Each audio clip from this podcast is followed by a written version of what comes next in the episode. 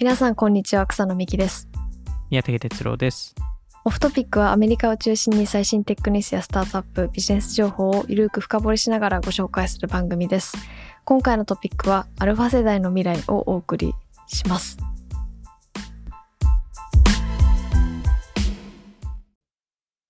はい。はい。はい。アルファ世代。はい。まあ、今日はちょっと、あのまあ、2020年あたりからですかね、ちょっと話したかったトピック、へええーまあ、このアルファ世代について話していきたいと思うんですけど、はい、まあ、よくこのポッドキャストですと Z 世代については話しますよね。結構取り取り上げてもいますしやっぱりその重要な属性というか人物というか出てきますよね。うん、そうなんですよね。なんで今回はちょっとあえてその次の世代うーん。えーについて話していきたいと思うんですけど、で、なんか、まあ、Z, あ Z 世代の次の、まあ、このアルファ世代が、えっと、まあ、どういう人なのかっていうところでしたり、今、どういう、まあ、行動、えーをしているのかとか、まあ、で、あと、まあ、なぜそこを、それを理解する必要性があるのかっていうところなんですけど、なんか、あの、まあ、僕はミレニアル世代に当てはまると、当てはまるんですけど、その、ソーシャルメディア、SNS で育っ、最初に育った世代、うえーだと思うんですけど、ただネイティブじゃなかったんですよね。へえい一番最初の SNS って何でした？えっと、でもそれこそ、えっと、僕だとハイファイブっていうサービスだったり、 Myspace だでしたり、へえ Facebook は高校生の時とか、中学校の時はハイファイブっていうサービス。とか、まあ、あとチャットス、あの、えあの MSN っていう、えーチャットサービスとかを使あっていたりはしてたんですけど、ただ、その前に、あの、いわゆる SNS がない時代も知ってる、知ってたので、ーはい。だからこそ、その、完全ネイティブじゃなかった。うーん。まあ、特にこの、あの、まあ、Twitter、インスタグラム、スナッチャー、TikTok、はい、えーで育った世代とはやっぱり、ちょっとやっぱり使い方が近かったりとか。うーん。で、特にこの動画にシフトしてからすごいわかりやすいのが、あの、このミレニアルポーズっていうものがあって、はい。で、えっと、それってその動画を録画するときに、なんか、いわゆるミレニアル世代か Z 世代っていうのはわかるんですよ。へえで、それってミレニアル世代、まあこれ別に全員っていうわけじゃないんですけど、あの、多くのミレニアル世代の方々って、その、えー録画したとき、録画ボタンを押したし時に、はい一瞬待つんですよね。へえいわゆるその TikTok が本当に、まあ TikTok でもインスタでもいいんですけど、本当に録画始まってるのかを確認するため。ああでなるほどそれそれこそテイラー・スウィフトとかも、はいあの TikTok 動画見ると一瞬待待つんですよね。へえで、これをそのミレニアルパーズって呼ぶんですけど、バレるんですねはい。あのそれそれについて、なんか、あの、人がコメントしたりとか、へえ Z 世代の場合ですともう、あの、あの、録画するのがもうめちゃくちゃ慣れてるので、もうそのままもう出しちゃうみたいな。あの、あのすぐに話すっていう。なんかそこの、あの、一瞬のす隙間っていうか、その、ああの時間があるっていうのが、まあ一つ、えーその、なんかそこでちょっとネイティブさを感じるありまして。めっちゃ面白いですそこでなんかバレバレるっていうか、うん。分けられるんですねうん。まあ面白い、だからこそ、この、誰がこの SNS ネイティブとか、その、まあ今ですとこのメタバースとかそういうもののネイティブ化っていうのを、えー理解するのに、まあ分かりやすいのがこの世代別で見るところで、で別になんか世代、えー別に分けるのも、まあ一番正しいかというとすごい難しくて、まあその Z 世代の中でもいろんな人人とかミレニアル世代の中でもいろんな人がいるので、はい若干それはあるんですけど、ただまあその全一般的に分分けた方がまあ分かりやすいっていうところがあって、うん、えーなんでまあこういうふうに分けて、えーいるんですけど、えーまあ、特にその SNS とかの場合ですと世代交代みたいなものってあるじゃないですか。サービスなくなっちゃったりみたいなまあそれこそあの、マイスペースとかそうですよね。そうですね。あとはその、あの親が入ってるから入りたくないとか、うーん、ああ。まああのなるほど。Facebook が、にあの親がいるからインスタに行くとうか。インスタにあの親がいるからスナッチャに行くとか、ああ、なるほど。でスナッチャにあの親ではなくて あのあのお兄ちゃんとかお姉ちゃんがいるから、ティあの TikTok ミュージカルに行くとか。親から逃げ逃げて。まあでもその構図はありますよね。うん特になんか学生とかだったら余計学生の気持ちで投稿してるものをうん、別の人たちに見られるのってちょっと恥ずかしいですもんね。そうですよね。まあ、特に親とかに、うん。まあそんなに見られたくないですし。確かに。うん、まあなんでこのそのよくその SNS とかもその次の世代向け、のものっていうのが多いと思うんですけど、まあ、特にその高校生とか、えーが多いと思うんですけどあのそれこそ僕もそのミュージカリーを2015年あたりにあのリサーチしてた時も、うん。ミュージカリーのコアコア層が7歳から13歳だったんですよね。へえ、あー、でも、そ、それ、あ、でもそう、話題でしたね。確かに、それうはん、覚えてます。若っていう、びっくりしました。若かったですよね。はい。でもなんかそそうそこのコアな人たちが今そのまさに多分、えー20歳とか、うわ、時の流れが、早い、早い。まあ、高高校生とかあの大学生のえー子たちなんであのまさに今の Z 世代のコアな人たち、えーだと思うのでなんかはい。そこの、ですかね、ミュージカリーがその時から流行ってたのを見るとなんかそれが同じ世代が使い続けてるのもおかしくないと思うので。うん。なんで、あの今、その、例えばロブロックスが、えーこれだけ人気だっていう話を考えるときに、その、2013年、2014年ぐらいに戻ると、ロブロックスですでに結構その5歳から8歳の年年齢、年齢層で人気だったんですよ。うんだ。からその子たちが今育ってきて、で、ロブロックスのコアコアユーザーになってると考えると、だから全然、なんかロブロックスが人気になることがおかしくないと思いますし、うん。なんで、なんかこの、急にロブロックスとか急に TikTok が出てきた風に見え見えるんですけど、実はそうではなくて、うん。実はなんか昔からその若者層がそれを使ってたはい。っていうところで、なんか一つその、その話を考えてる時に気になったのは、なんでその、えー特にソーシャルメディア、特に SNS 企業が、えっと、えーアメリカの、まあ、日本もそうですけど、そのアメリカの10代のためにアプリを作りたがってるのか。うん。で、まあ一つはこの世代交代の話もあるんですけど、なんかもう一つは、えーこれはあの、えーっと、TBH っていうアプリを作った人が言ってたんですけど、その、はい。ソーシャルアプリを、えっと、作った時に、その、アプリ内で、その、他のユーザーに、その、リファーラル、招待して、招待しあのしてくれる、えー数が年齢ごと、年齢を重ねるごと減るらしいんですよ。あー、減りそう、確かに。なんで、例えば13歳の、えー子たちが平均100人の友達にそのアプリを招待した場合に、14歳の子たちは80人にしかうん。なるほど、なるほど。出さないっていう、まあ、その、えっと、1年重ねるごと20%下がる。へえ、結構下がりますね。結構下がりりますよね。招待しないですもんね、確かに。今の年齢になると、そう、そうかもしれないですね。なんかそのリスクを考えちゃったりとか。リスク、リスクですか？えリスク考えないですか？その招待するリスクを。何のリスクですか？その自分のレピュテーションリスクとか。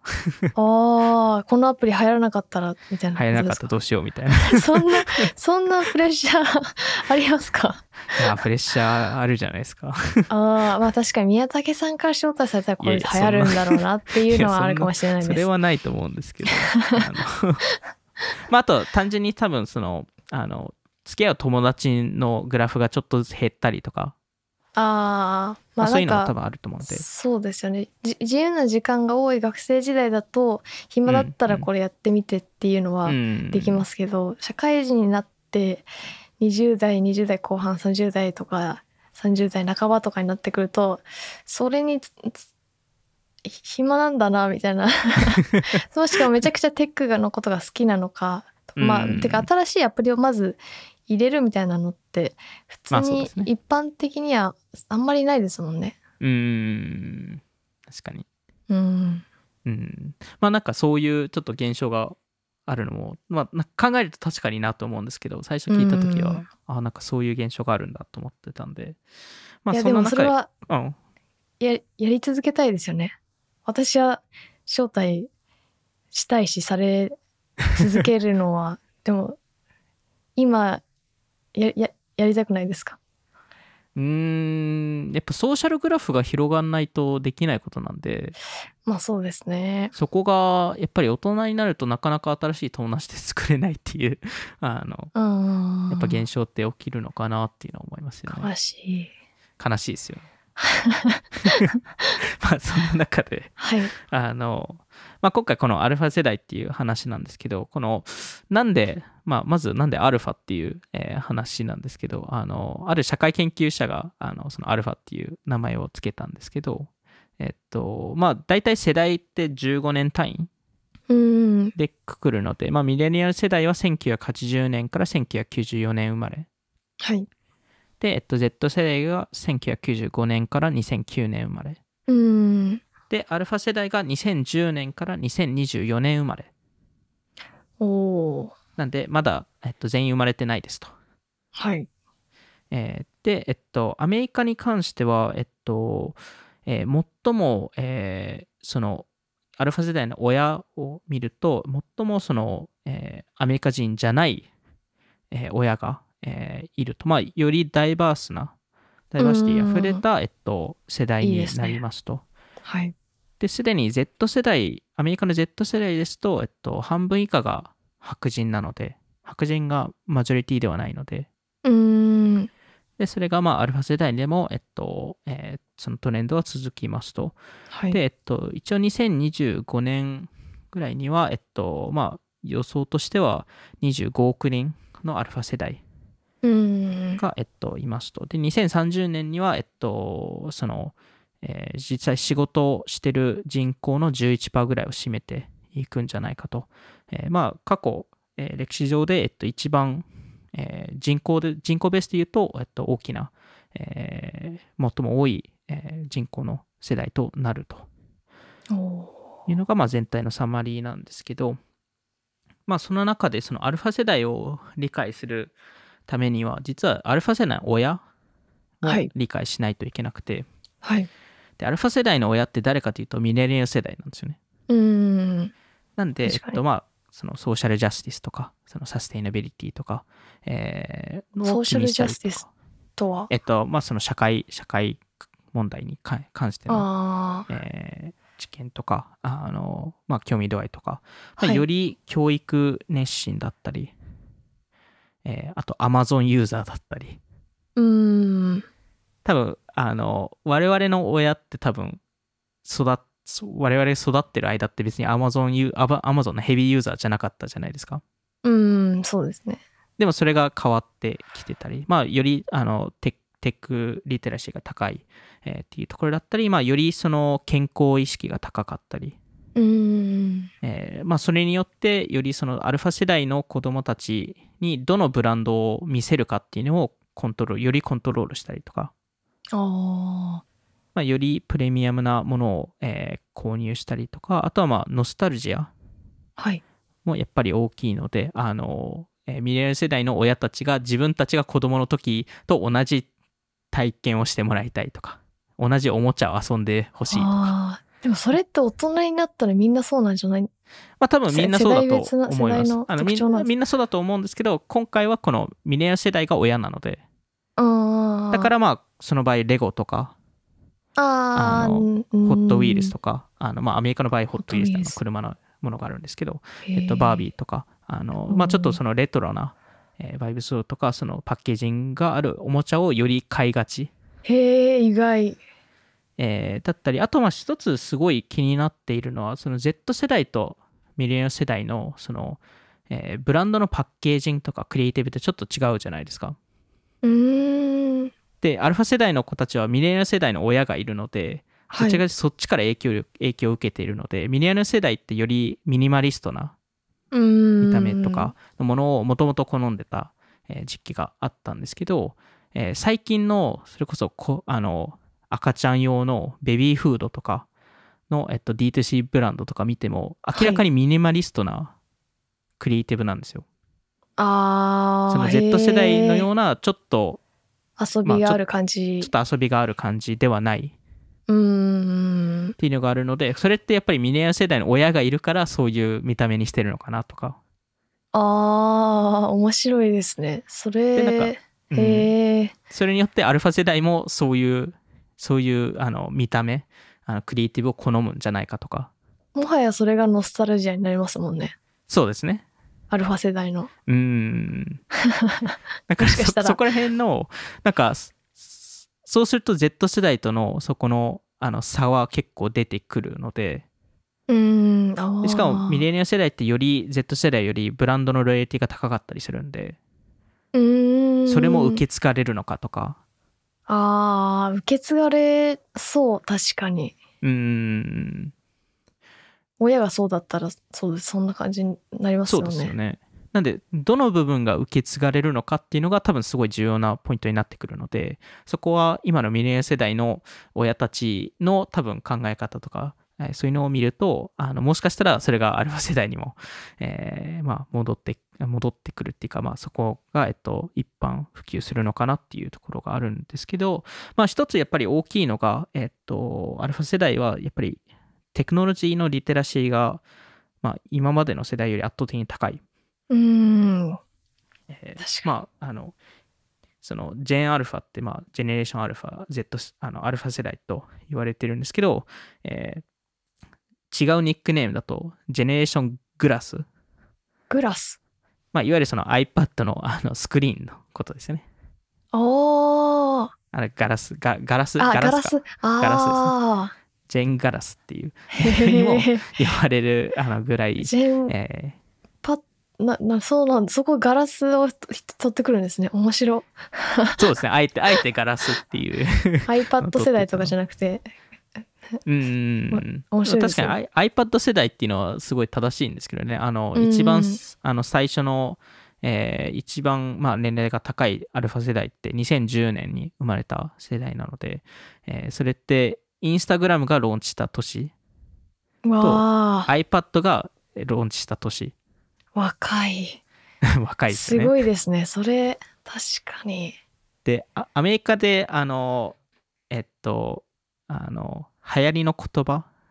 はい。そのえをえっと毎年そのじそのアメリカの辞書があるんですけどそこが毎回そういうのを出してるんですけどそ2010年のその Word of the Year、はい、えーまあ、流行語大賞大賞ですかね。日本だと、が、えっと、アプリ。おー今じゃ当たり前の。まあ今じゃ当たり前ですよね。へえだったので、まあなんか、あの、それこそ iPad が出て出てきたす時に、その赤ちゃんがなんかもう自然とスワイプしてたじゃないですかう。ーんはいで、なんかそれでテレビに向けて、テレビもスワイプしようとして、それができなくて、ちょっと、ちょっと怒るみたいな。それが、あの、アルファ世代ですと。おー楽しみですねその世代がどういうものを作ったり生活していくのかまあそうですね。まあ、同じ時代を生きてはいますけど なんかその大人になった時どうなるかっていうのは。思いますね。うん、いや、すごい多分考え方も違うと思うので、根本的にそのスワイプに慣れてる世代なので、赤ちゃんからしてるわけなんで、なんでまあ41%の、えー5歳から15歳の今の子供たちは、えーっと、あ、これ2016年ですね。なんでちょっと前ですけど、がスマホを持ってたり、44%はタブレット持ったり、えーまあ、あの、で、今現在ですと、えー3歳から4歳の、えー半分はタブレットを使ってる。うーん確かに子供うん、親が大変な時タブレットを渡しますよね。渡しますもんね。渡しますよね。いやーその YouTube のキッズ系コンテンツが盛り上がるのはめちゃくちゃわかりますうん。よね。うん。一番自動再生するだろうなっていう確かに。コンテンツですよね。うん。まあ、あとはその、さっきも話したように、その親が Amazon をすごい使ってるのを見てる世代なので、ああの、ー Amazon に対しての、あの、あの、多少ない愛情があるっていう。面白い 愛情。うんあの、で、それに、だからこそ、あの、音声アシスタント、その、アレクサとか、ああ。ここら辺を、えっと、と一緒に育った世代。うーん。その、そこで音楽を聴いたり、ポッドキャストを聴いたりしてる世代なので、なんで、そこは一つ、えー面白いポイントで、で、確かその MIT メディアラボが、えー一回、あの、調査をしたんですけど、その、子供たちが、その、えーボイスアシスタント、その音声、えー AI、えーが、えーに対しての、えーどう思ってるか、うーん。えーっていう調査をしたときに、あの、信頼できてフレンドリーっていうのがで、あの、っていう言葉が出てきたんですよ。おお。他の世代にあまりなないさそうですよねな。でしかもその、えーあの、その子供たちの中でよりもうもうちょっと年齢層が高い子供たちに関しては、えー AI は自分より頭がいいと。おお。信っていう頼がありますね話もして。て、いや、信頼ありますよね。で、逆に我々の中ですと、AI はもちろん頭はいいんですけど、なんか、と、時々、まあ、その、あの、あの、特定のタスクでしか頭が良くないうーん。と思っちゃうので、なんでそこら辺のやっぱりその AI に対しての考え方とか、まあ Amazon に関してとか、音声アシスタントに関しての、えーネイティブさが圧倒的に違うなっていうところででしたり、あとは Apple Watch はい。は、えっと、えーやっぱり Apple Watch にめちゃくちゃ慣れてる世代。うーん。持ってるんですね。なんかニューヨークタイムズの記事でもあったんですけど、10歳以下の子供たちは結構 Apple Watch を、えー持っていて、であー、それってなぜかというと、あけスマホの1個前のデバイスうーん。として、安全性そうですねとか。。まあ、親とコミュニケーション取れ取れるようにしたりとか、うーん。ああ、確かなんかそういいう。感じで使われてるので、そのスマートウォッチ自体も、なんかもう自然と使ってる。うーん。それを使うのが当たり前。へえ。で、まあ、あとはそのやっぱりこの大きなシフトはこのデジタル領域っていうところで、そのフィジカルからデジタルへのシフトっていう、えーところだと思うんですけど、あの、なんかその、もちろんアルファ世代ですと別に外で遊ぶとか、あのそういうのは別に好きではあるんですけど、よりそのデジタル商品とかデジタルサービスとに対しての関係性が深いへえ。で、えっと、これは2020年の、えっと、フィナンシャルタイムズの調査があったんですけど、えっと、4歳、子供の4歳から14歳の、あの、その、ホリデーシーズン、まあ、クリスマスとか、えーで、えっと、欲しいプレゼント。えーのランキングがあったんですけど、まあ、大体その、例えばレゴとか、あのはい。人形とか、あの、えー自転車とか、えーそういうのが出てくるんですけど、結構デジタルアイテムとか、まあ、あとはそうのデジタルメディアの消費をするためのハードウェア。が、えっと、かなり出てきていて、で、えっと、男女に分けると、えっと、えー男性、えーですと、えー唯一のデジタルじゃないギフト、まあ、そのデジタルっていうのは、例えば iPhone ってデジタルとカウントするとですけど、はい。あの、デジタルじゃないギフトが唯一レゴ。うーん。で、それは一応1位だったんですよ。あれ、年齢いくつでしたっけ？4歳から14歳。おー。で、えっと、2位が、えっと、スマホで、で、3位がフォートナイトなんですよ。へえ。で、えっと、女子ですと、えーはい。1位がスマホで、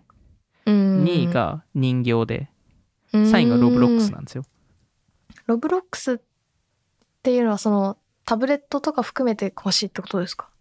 あ、えっと、そのデジタルっていうのは、その例えばタブレットもそそこに、あ、えっと、ロブロックスは単純にそこの、えっと、えーゲームの通貨ですね。あなるほどなるほど。へえ、はい。フォートナイトもゲームの通貨が欲しいっていう。あー。話で。面。白い。で、あの、えーなんとなくそのフィナンシャルタイムズが見た中で、10歳あたりからレゴの、えーレレゴの需要が落ちるらしくて。あ、もうスマホ欲しいわって。そうなんですよ。まさにスマホ、コンピューター、ゲームコンソールがに変わって、えうんーロブロックスとフォートナイトは6歳から12歳のレンジですと1位なんですよ。うーん。まあでも、そうですね。ススマホはでうんも中学生ぐらいだったら欲しい、欲しいっちゃ欲しいのは変わらないまあかもしれないですね。うん。まあでもなんかこの、なんですかね、このフィジカルからバーチャル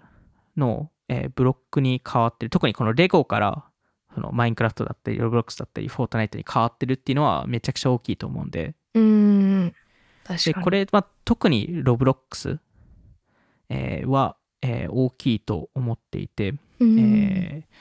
ーえーとまあ直近の7月なんで、まあ、このこの回を収録してる3ヶ月ぐらい前ですけどの、えっと、ロブロックスの、えーデイリーアクティブユーザーって5850万人、わあ、えーでえっと1ヶ月でのエンゲージメント時間、はい。えーまあ、滞在時間ですね。47億時間。わあ。大きすぎてまあもはやわからないぐらいの。までもこれを比較すると、はいえー面白くてえっとこれちょっと2014年の数字なんでちょっと古いんですけど、えっと、ファストカンパニーによるとレゴレゴのあすあの遊んでる時間をレゴが予想したんですけど、えー世界中の子供たちは、えっと、年間50億時間はい。レゴ,、レゴと遊んでますとうん。でそうするとまあ大体月4億時間ぐらいになるんですよねはい。なんでロブロックスってその10倍の数字出してるんですよわあ。それって結構、結構な行動シフトだなと思いますよね。ロブロックスがなかった時はじゃあレゴ結構圧倒的、アメリカでは圧倒的に強かったんですかね？まあ多分レゴとか、まあ外で遊ぶとか、まあちょっと、そうですね。な何がそこを代替したのかがわからないですけど、プレステとか入ってた時代あるんですかね？その。プレステはまあ多少なりあったんじゃないですかね。まああとテレビ。ああ、Xbox とかも人気。そうですね。まあコンソールとか、まあ Xbox とか多分もう少し男性用いあのうん向きだったと思うんですけど、うん。まあでもなんかそこまで、えーその利用時間が、えー今増えてるっていうところもすごいなと思いました。まあロブロックスは2014年あたりって500万人ぐらいのユあのあのユーザーしかいなかったので、うーん。あのマンスリーアクティブで、あの MAU で言うと、で、えっと、去年ですと、マンスリーアクティブで言うと2億人ぐらいなんで、まあ、めちゃくちゃ、えー成長して、えーいますと。なんで、えっと、まあ、さっき話してた、その、えー赤ちゃんが iPad を使ってた、はい。えーユーザーがまさにロブロックスユーザーで、うーあん。の、あの、でもこれってすごい、なんですかね、あの、面白くて、その、ロブロックスって、えっと、えーまあ、大体半分、半分以下の、えっと、ユーザーが13歳以下なんですよ。はい。なんで、まあ、約2400万人ぐらいとかなんですけど、あの、ロブロックスの今までのそのユーザーの成長、成長率をん見ると、あの、本当に世代別だったっていうのがわわか分かって、へえ。ロブロックスって実は2007年からスタートしたしてるんですよ。はい。なので15年前で、えっと、結構初期苦しんでて、へえ。ユーザーが全く集まんなくて、えー最初に、その、えー最初のちょっと伸びたタイミングって2016年なんですよ。で、でこれって考えると、2010年に最初のアルファ世代が生まれて、そこから5年半ぐらい経ってるんですよ。お結構苦しんでたんですね。結構苦しんでて、2016年から、まあ、徐々に上がってきたんですけど、でもその2016年が iPad ユーザーが、この、まあ、5歳半ぐらい、アルファ世代の一番上の層が5歳半ぐらいだった、えっ、と、のタイミングで、で、そのタイミングで、いわゆるその、ロブロックスを遊び始めた。うーん。ので、なんか結局、そのロブロックが一番伸びたタイミングって、アルファ世代がそのロブロックス遊べるようになったタイミングええだったのかなっていうのは、まあなんとなくデータでそれが見えるのかなっていうのは思いましたね。iPad の誕生も大きい。そこはめちゃくちゃ大きいです。あの、結局、あの、えー、ロブロックスってほとんど iOS デバイスで遊ばれてるので。で、えっと、おおそらく結構 iPad 率高いんですよ。うーん。なんでまさにそこの、えーそれに育った世代っていう、えーところでもあると思いますし、まあ、あと、あの先ほど話したその、えーそのクリスマスプレゼント何欲しいかっていうのもあるんですけど、それ以外にその、えーどこに、えー子供たちはお金を使ってるか、はい。えーっていう調査をい、まあ、これはイギリス限定なんですけど、ある会社がやりまして、えーまあ、一番お金を使っ、子供たちが使ってるのが2020年ですと、え1位はロブロックス、うわ2位はフォートナイト、3位は本、雑誌、ー。へえ。えー4位は、えっと、スイーツとか、まあ、チョコレート、うーん、スナックえーとか。5位がレゴ、おー。えー6位が、まあ、なんかプレゼントって書いてるんですけど、えっと、で、7位が Xbox、8位がマインクラフト、9位がプレイステーション、10位がポケモン。うーん。で、えっと、2021年、まあ、そこから変わったか、はい。えーっていうと、1位がロブロックス、2位がフォートナイト、3位がプレイステーション、4位がスイーツ、チョコレート、えーと、えっと、5位、ん ?5 位かな？えっと、5位が、えっと、本、雑誌、6位がレゴ、7位がマインクラフト、8位がポケモン、9位がスマ、あ 9, 9位がスマホ、10位がプレゼントっていうところで、結局、本雑誌のランキングは下がってますと。本雑誌でも買うんですね。やっぱり子供たちなんで、え、あ、そのランキングだと年齢層は10代。えっと、年齢層が、10代えっ以下と、10代、10代以下とかも含めてですね。確かに。本うん買うか。でも、買いますね。過去、過去2年間はロブロックス・フォートナイトが1位にと。わー。すごい。うん。まあ、すごいですよね。まあ、あと、あと過去のエピソード、オフトピックのエピソードでも話したと思うんですけど、なんかその、ロブロックスの、ロブロックス遊んでる子供たちが、その、えーその、プレゼントで、その、ロブロックスの、あの、バーチャル世界の通貨をもらうんですけど、それ、それで、それだと足りなくて、ロロブロックスで自らゲーム作って、そこで儲 けて、えーで、それで、えっと、より多くのバーチャルグッズを買うっていう、えーなんか、あの、ロブロックス上で仕事をしてる。人たちも、えっと、あの、やっぱ増えていたりとか、あとはその、えーロブロックス上ですと5人に1人のデイリーアクティブユーザーって、その、えーアバターのスキンを変えるんですよ。はい。で、これって、まあ、いわゆるその、リアルな世界ですと着替えると同じ概念。うーん。その新しいその自分の自己表現をするっていうえーことだと思うので、なんかやっぱりそういうところのメタバースネイティブなえー部分っていうのはえーどうしてもあるのかなとはえー思いますし、あとまあ最近ロブロックスとか、まああの、えーメタとかも最近発表しましたけど、そのはい。アバターでその顔の表情とかはい。を表現できる、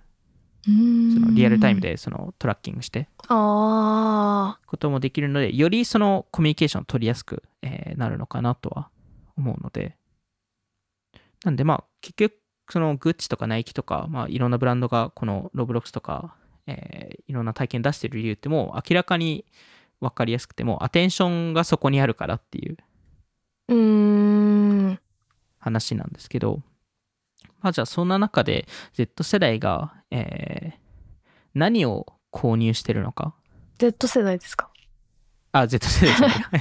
とアルファ世すいませんえっ代。と、アルファ世代ですね。アルファ世代が、えっと、何を購入してるかっていうと、まあ、もちろん、なんか YouTuber とか、まあ、特にライアンカジ君とかから、えー影響されてるものはあると思うんですけど、はあのかね、そこの購入、何を購入してるとか、購入方法。っていうのも、やっぱり、ボイスアシスタントを活用したりとか、へえ。で、いわゆるそういうのに慣れてるからこそ、あの、最近結構おもちゃで、あの、えー音音声機能が含まれたおもちゃとかも増えてるんですよ。ああ、インタラクションのある音声機能イン。タラクションのあるとかまあもしくはその音声アシスタントと連携してたりとか、ああの、で、実際に韓国で、えっと、ネイバー、ネイバーラインが、あ。の、出してる、あの、AI、AI インタラクティブ読書ランプがあるんですけど、はい。あの、えーそのランプの下に本を出すと AI がそれを読んでくれるんですよ。それ連携してる本とかじゃなくて？え多分連携してる本だと思うんですけど、へえ。もしかしたら連携してなくてもいいかもしれないんですけど、そこはちょっとわかんないんですけど、でも残念ながら今、韓国だけなので韓国語しか対応してないんですけど、すいいですね、それ。うん、いや、めちゃくちゃいいですよね。へえ。でもなんかそういうの。がなんか普通になったりとか、へえ。で、なんかそこからじゃあ、あの、この音声アシスタントがより一般普及したりとか、この音声がより、えー音声コマンドがより普通になった場合に、その副次的効果ってどこにあるかと考えると、はい。えー検索とかも変わってくるのかなと思っていて、で、その検索っていう何何の検索っていうと、例えば曲の検索とか、うーん。あの、より短いワードの曲になるんじゃないかとか、うーん。その曲曲のタイトル、タイトルとかですね。ああ。で、これ、これってもうすでにお起きてることなんですよ。その、すでにそのインターネット上の検索とか、そういうのがあるからこそ、えーそうなんですけど、あの、えーその10年おきのビルボードトップ100のあのヒット曲を見ると、その、ワンワード、はい。一つの単語のタイトルの割合ってどんどん上がってるんですよ。へえ。1960年代って8.8%なんですよ。で、ワンワードえーが。はまあそうですね、ワンワードのそのトップ100の曲のうち8.8%、えーまあ、なんで、えっと、えーが、えっと、ワンワードの曲だったんですけど、えー1970年ですと9.7、うん80年ですと11.1、おー90年ですと13.2、2000年ですと19.9、で、2010年代ですと23.2%。おお。もうすぐ半分になる可能性も全然ありますね。まあ、あよ4分の1ですね。す全部どんどん伸びてますね。まあ、結構伸びているので、なんでまあこの検索のあり方もこの音声コマンドが普及することによってより変わるのかなとは、えー思いますし、まああとはその実際にそのイギリスの、えー今回このイギリスの7歳から14歳の子供たちがどういうブランドが好きかっていう調査が行われたときに、はい。1位が YouTube、うーん。えー2位が Netflix、おーえー3位がマクドナルド。マック強いですね。えーマックは強いですね。もう、すごい。どの世代も強いですよね。まあ、。そう考えると YouTube と Netflix も多分どの世代も強いんですけど。確かに。えーで、えっと、4位が Amazon、5位がディズニー、6位が Apple、7位が Minecraft、8位が Nike、9位が Nintendo、10位が Roblox、11位が TikTok、えーっていうところで、あの、意外、意外だったのは、あの、アマンガスが22位に入ったりとか、おインスインスタは36位でした。低いですね。低いですね。低いですね。あれ、スナップチャットはないんですか？スナッチャーはあートップ15には入ってなかったですね。とりあえず。まだ使ってないんじゃないですかね。あもしかしたら。うん。で、なんかそこ、まあ、あとそのコマース領域とかでいきますと、店舗に行きたいのかどうかっていうのも気になりますね。ー。おー。行きたくない。Z 世代って店店舗に行きたいんですよ。うーん。やっぱりそのリアルな体験をしたいっていう話があるんですけど、アルファ世代ってこの Roblox ネイティブと考えると、バーチャル上で完結しようとした、を完結したいのか、完結したくないのかっていうのはまだ見えてないうーん。部分があるので、そこは個人的にすごい気になっているところですね。アルファ世代と Z 世代でも全然違いますね。うーん、いや、全然、全然違い同じますよ、ね。若い世代でも、なんか、うん。で、なんか違いますね。うん。面白い。まあ、ああとはやっぱりそのインフルエンサーがより、まあ、強くなってる。うーん。えーっていうところだと思うので、あの、実際に、あの、アルファ世代の、えっと、好きなイインスタグラマーとか YouTuber が、えっと、商品、まあ、プロダクトを、えーつけてたり、着てたりすると、半分以上が、まあ、購入したいとうーん。えーでは2019年の4000人のアルファ世代の子どもたちのアンケートによると、えー最も影響力ある人そのそのアルファ世代の子どもに対してその購入判断、えーですと、えっと、28%はい最も影響力ある人は友達と回答していて、えーその次が25%がインフルエンサーって回答してて。アルファ世代に人気のインフルエンサーって誰なんですかね？まあ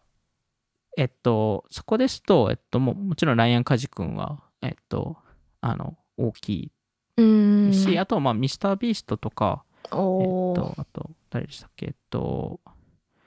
えっとミスター・ビーストとかなんか何人か、えー結構ゲーマーとか。ああでも YouTuber のか YouTube をメインに活動してる人が多い、多そうですね。そうですね。なんで SS えっと女性ですと、えっと、SS スナイパーっていう女性ゲーマーとかへええーいて、で、なんか、面白かったのは、この28%が友達が最も影響力あるっていう回答して、25%がインフルエンザだと回答して、21%が家族って回答したので、へえあの、家族よりインフルエンザの方が 影響力ありますと。あー家族もでも入ってくる。その回まあでもやっぱりその親とか、あうん。の、あの、まあ兄弟とか、うえん、ーところあると思うので、まあ、あと、個人的にすごい驚いたのは43%の子供たち、まあ、アルファ世代の子供たちは、ポッドキャストを聞いたことあると。へええアルファ世代で一番すその年長者は12歳ぐらいとかですよね。えっと、2010年の12歳ですね。へえポッドキャストきそれは早熟ですね。早熟っていうかででもでもね 最近なんかあの若い若いというか本当に子供子供向けだったり若い人向けだったうりんのポッドキャスト増えてますよね。増えてますよね。それこそ、あの、ココメロンとかもポッドキャストやり始めましたし。MCU 系もやったりとかしてますもうんうんうん。あの、Spotify のバットマンのやつがすごい人気だったりするので、はい。なんかな、それこそ、ワンダリーキッズとか、カームキッズと確かもういろいろこの領域って増えてますし、ただ、やっぱりその YouTube からそのポッドキャストをアクセスする、えー子供たちがより多いと。うーん。なので、やっぱりまあ、ディスカバリー知ってるプラットフォームは YouTube になっているっていうのは、まあ一つ大きなポイント、えーっていうところと、はい。まああと、えーやっぱりどうしても話さないといけないところですと、コロナうーんですよね。この、えーアルファ世代はやっぱりコロナと一緒に育ってる、えー世代ではあるので、あの、まあ、いいところで言うと、あの、それによって、その親と一緒に、あの、えー料理を覚えたりとか、ああするアルファ世代も、えっと、より増えた、えーらしいですと。うーん多分今までの世代と比べると。いいですねで、これによってもしかしたらそのアルファ世代がクリエイターになると、なんか作るコンテンツも変わってくるのかなとか、あっていうのは思うので、なんかそこら辺は、あの、それこそ Z 世代が、そのいわゆる TikTok で育った世代って、その、あの、多分、えーその世代を比較すると最も、あの、優れたダンサーがいるんですけど、平均的に見ると。まあ、でも TikTok でそういうタイミングってあったじゃないですか。みんなダンスを知らないと TikTok 出すなんか動画出せないみたいな。ああでもしかしたらアルファ世代は料理かもしれないみたいな。へえ まあ、とあの、そう、本当にそうなるかはちょっとわかんないですけど、はい。あの、まあ、もしかしたらそういう話があるんですけど、まあ、まあ、やっぱりその教育面とかでいきますと、やっぱりすごいネガティブな影響をコロナって与えていて、うーんえーで、えっと、えーそうですね、2000、えーこれ、コロナが始まってから1年半ぐらいですね、2021年9月時点、えーですと、えー1.8兆時間はい。の、えっと、教育時間を、まあ、世界中の子どもたちが失っていますと、えーいうところとか、あと、まあ、やっぱりここら辺の調査とか、その研究ってすごい難しいんですけど、特にその長期的な研究ってやっぱ少ないので、えーただ、えっと、いくつか、えー出ていて、あの一つがその2011年からあの毎年子どもたちを、えーの IQ テストをやってるあのあの研究所があるんですけど、えーそこがやっぱりそのコロナ、えーコロナ後に生まれた子どもたちの IQ, IQ のえっと平均がやあの、えー明らかに落ちてるうーん。えー22点ぐらい落ちてると。いう話があったりとか、まあ、2020年から2022年、まあ、コロナ期間中ですね、はい。えーの、えっと、アメリカでのその9歳のその読書、えー読書レベルとか、その数学の点数、えーっていうのが、えっと、えー明らかに落ちていますと。1990年以来の、えーあの、えーその、お落ちた割合的には、えっと、過去最、まあ、その1990年以降、過去最高えーなので、まあ、そもそもあの先生も、えーなかなか、えー学校に行けてなかったりとか、まあ、うん辞めたりとかもしているので、まあ、そういう教育的な課題もあればメンタルヘルス的な、えー課題もあってこじなんか個人的にすごい悲しかった話が一つあるんですけどそれがその子供たちってその学校まあ学校によってなんですけどそのマスクをつけないといけないはい。学校とかがあって、で、そこで、まあ、マスクを取っていいと、えーまあ、その、わかんないですけど、1年ぐらいマスクをずっとつけなかった、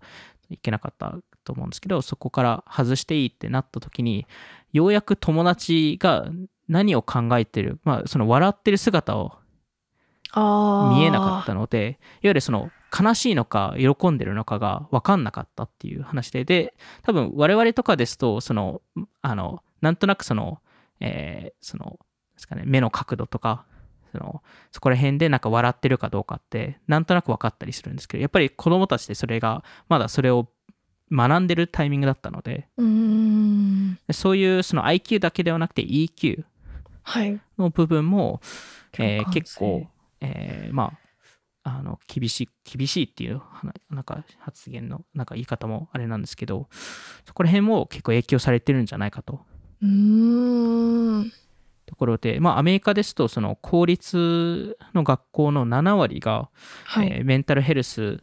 えーのサービスの需要が上がっていると、子どもたちからの。うーん。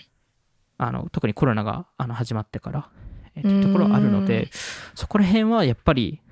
あの、